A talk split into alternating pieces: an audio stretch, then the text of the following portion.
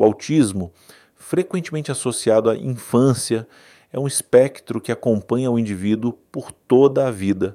Ao focarmos apenas nas crianças com autismo, ignoramos uma realidade importante. Estas crianças se tornam adultos e, eventualmente, idosos. É crucial reconhecer que o autismo não desaparece com a idade. Ele evolui e se adapta às diferentes fases da vida.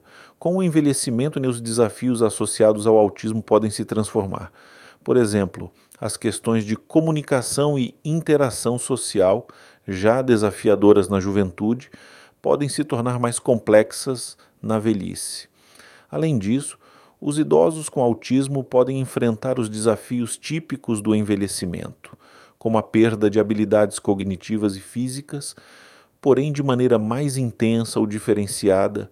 É fundamental que a sociedade e os profissionais de saúde reconheçam a existência de idosos com autismo e desenvolvam estratégias específicas para apoiá-los. A pesquisa sobre o autismo em idosos ainda é limitada e há uma necessidade urgente de expandi-la para compreender melhor suas necessidades e como melhor atendê-las.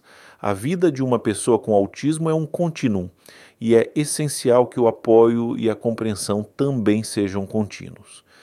Isso inclui não apenas cuidados médicos, mas também apoio social e emocional, ajudando-os a manter uma qualidade de vida digna em todas as fases da vida.